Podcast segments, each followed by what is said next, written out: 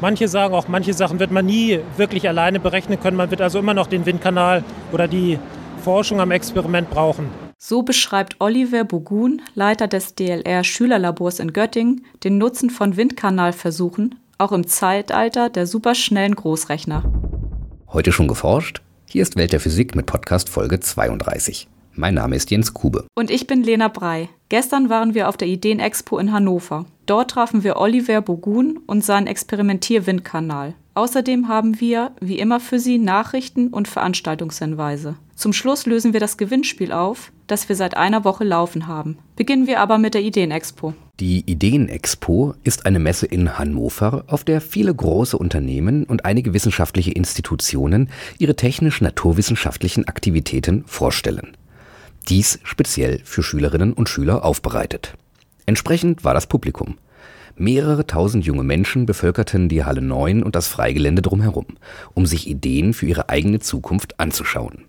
Auf dem Stand des Deutschen Forschungszentrums für Luft- und Raumfahrt, DLR, sprachen wir mit dem Leiter eines der Schülerlabore des DLR. Oliver Bogun ist für den Standort Göttingen zuständig. Das DLR unterhält äh, mehrere School Labs. Und diese School Labs sind äh, Einrichtungen, wo Schüler aus den Schulen kommen können und bei uns experimentieren können.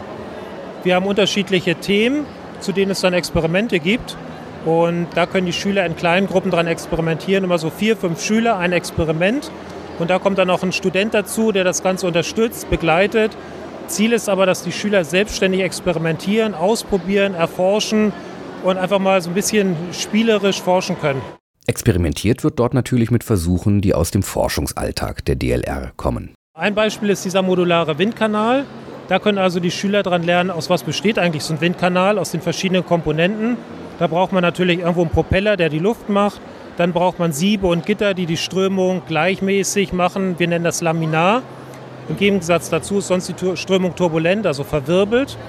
Und wenn man so eine Rauchbilder machen will wie hier, dann muss man eine schöne laminare gleichmäßige Strömung haben, weil nur dann kann man erkennen, kommt die Wirbel jetzt vom Auto oder vom Fahrzeug, was man da drin hat, oder kommen die schon aus meinem Windkanal. Und diese ganzen Komponenten, die kann man dann langsam hier in diesen Windkanal einbauen, kann gucken, woraus bestehen die, was passiert da. Und am Schluss steht dann die Messung, zum Beispiel an einem Auto mit Rauch zum Beispiel oder mit Kraftsensoren kann man dann das erforschen. Der Windkanal, den Bogun auf der Ideenexpo dabei hat, passt bequem auf einen großen Schreibtisch. Der kleinste Windkanal hat ungefähr die Größe, etwas größer als ein Fingernagel, zum Kalibrieren von Messsonden. Und der größte, den wir zum Beispiel in Göttingen haben, der hat einen Durchmesser von drei Metern. Also diese Messstrecke dann, wo Fahrzeuge drinstehen, ist drei Meter im Durchmesser. Die Versuchsobjekte hier auf der Ideenexpo sind Modellautos, ein Trabi und ein Sportwagen. Also was man jetzt hier sieht, ist ein relativ altes Auto im Windkanal. Vor dem Modellauto hängt ein Draht herunter. Bogun träufelt ein Glycerinöl darauf. Der Draht wird elektrisch geheizt, das Öl verdampft und bildet dabei gut sichtbare Rauchfäden, die die Stromlinien zeigen. Und diese Rauchfäden, die strömen halt nun um das Auto. Man kann an bestimmten Stellen sehen, wo jetzt Wirbel entstehen. Meistens das hier vorne an dieser steilen Motorhaube oder hinten an diesem Heck. Da entstehen Wirbel und Wirbel verbrauchen natürlich Energie. Da geht halt Energie da rein, dass die Luft wieder in Turbulenzen versetzt wird. Und diese Energie, die muss natürlich durch das Auto aufwenden. Das heißt, ich verbrauche mehr Sprit. Das heißt, so ein Auto sollte natürlich möglichst windschnittig sein, möglichst wenig Sprit verbrauchen. Und das probieren wir in einem zweiten Versuch aus. Der Trabi weicht dem windschnittigen, moderneren Automodell. Und in der Tat, die Verwirbelungen verschwinden weitgehend. Dies ist auch das Lernziel für Schülerinnen und Schüler, die das School Lab besuchen. Das kann man hier ausprobieren wo halt zum Beispiel Wirbel entstehen. Das kann sein am Außenspiegel, das kann sein an der ganzen Form.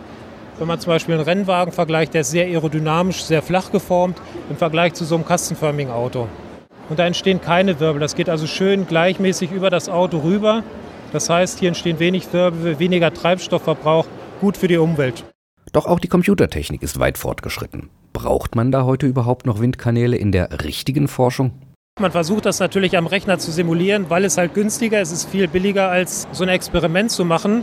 Allerdings muss man natürlich die Berechnung immer noch wieder nachprüfen.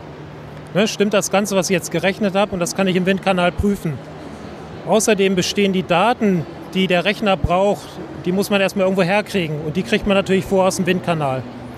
Und es gibt viele Sachen, die kann man einfach momentan noch nicht berechnen, vielleicht in 10 oder 20 Jahren Manche sagen auch, manche Sachen wird man nie wirklich alleine berechnen können. Man wird also immer noch den Windkanal oder die Forschung am Experiment brauchen.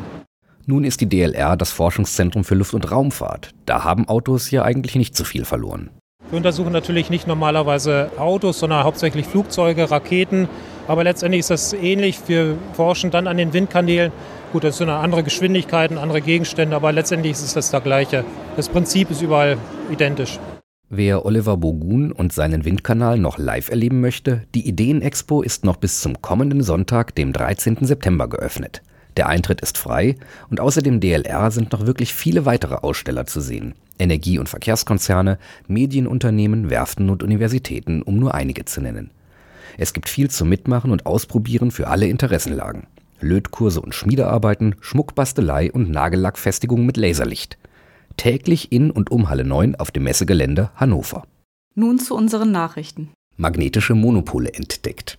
Wissenschaftler aus Berlin und Grenoble veröffentlichten in der vorigen Woche in Science zwei Artikel, die die Entdeckung von magnetischen Monopolen in einem bestimmten Festkörperzustand beschreiben. Magnetische Monopole sind die Ladungsträger für Magnetismus, die bisher nicht einzeln beobachtet wurden. Magnete sind, wie im Schulunterricht mit Eisenpfeilspäne auf dem Overhead-Projektor anschaulich dargelegt, immer Dipole oder höhere Multipole, Magnetfeldlinien sind immer geschlossen. In sogenanntem Spin-Eis ordnen sich die Träger des Magnetfelds in sogenannten Spin-Spaghetti an. An den Enden der einzelnen verschlungenen Spin-Spaghetti treten nun tatsächlich Effekte auf, die nur mit der Existenz von magnetischen Monopolen erklärt werden können. Die Beobachtung sagt allerdings nicht aus, dass es freie Teilchen gibt, die magnetische Monopole sind. Vielmehr wurde ein Festkörperzustand beschrieben, in dem sich Quasiteilchen wie magnetische Monopole verhalten. Ein kleiner, aber relevanter Unterschied. Trotzdem bezeichnen die Wissenschaftler diese Entdeckung als bahnbrechend. Bis allerdings technische Anwendungen wie zum Beispiel hochdichte Festplatten mit magnetischen Monopolen entstehen, werden noch viele Jahre vergehen. Heiße Gase lassen sich durch Laserbeschuss rasant abkühlen. Wissenschaftlern vom Institut für angewandte Physik der Universität Bonn ist es gelungen, eine heiße Gaswolke durch Laserbeschuss innerhalb weniger Sekunden um 70 Grad abzukühlen Dazu wird in einem Experiment eine 350 Grad heiße Gaswolke aus Argon und Rubidiumatomen mit Laserlicht beschossen. Die Gaswolke steht unter dem sehr hohen Druck von 230 bar. Wegen des hohen Druckes kommt es zu einer Kollision der Gasmoleküle. Dabei erhöht sich das Energieniveau des Rubidium-Ions und es kann das rote Laserlicht absorbieren durch die Energie des Lasers wird ein Elektron aus einer inneren Bahn auf eine äußere angehoben. Beim spontanen Übergang dieses angeregten Elektrons in den Grundzustand befindet sich das Rubidiumatom bereits wieder in einem niedrigeren Energieniveau, sodass mehr Energie freigesetzt wird, als vorher zur Anhebung benötigt wurde. Das Gas kühlt sich ab. Zukünftig könnte diese Laserkühlungsmethode zur Konstruktion von völlig neuartigen Mini-Kühlschränken führen. Heute schon geforscht? Eine kleine Auswahl von Veranstaltungen aus unserem Veranstaltungskalender. Die Physikalisch-Technische Bundesanstalt PTB in Braunschweig öffnet am kommenden Samstag von 10 bis 20 Uhr die Türen. Unter dem Motto Maß nehmen geben zahlreiche PTB-Laboratorien Einblicke in ihre alltägliche Forschungsarbeit. Ein Rahmenprogramm verschönert die Veranstaltung auf dem 100 Hektar großen Gelände. Mehr Informationen finden Sie unter www.ptb.de. Tag der offenen Tür an der PTB Bundesallee 100, Braunschweig, Samstag, 12. September. Es ist die Zeit der offenen Türen. Etwas mehr als eine Woche später, am 20. September, ist der Tag der Luft- und Raumfahrt am DLR in Köln. An diesem Tag zeigen das DLR und seine Partner in Köln-Ports Forschung aus Luft- und Raumfahrt, Energie und Verkehr. Auf dem Freigelände sind ein gutes Dutzend Flugzeuge zu betrachten. Linder Höhe, Köln, 20. September, Tag der offenen Tür beim DLR. Der Science Express, Ausstellungszug des Wissenschaftsjahres 2009, gastiert heute noch in Magdeburg und ist in den nächsten Tagen in Essen, Wuppertal und Dresden. Den genauen Fahrplan entnehmen Sie unserer Website www.weltderphysik.de, dort auf den Veranstaltungskalender klicken.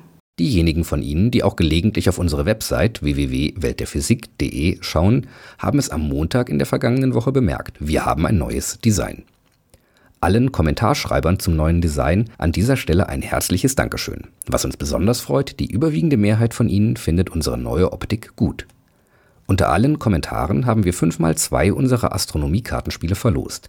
Die Gewinner sind Claudia Liefke aus Celle, Anna-Laura Sattelberger aus Treuchtlingen, Melanie Lichy aus Stuttgart, Alexander Seifert aus Troisdorf und Sven Stiller aus Nördlingen. Das war's für heute. Bleiben Sie wissenschaftlich und laden Sie uns auch nächstes Mal wieder herunter. Welt der Physik wird Ihnen präsentiert vom Bundesministerium für Bildung und Forschung und der Deutschen Physikalischen Gesellschaft.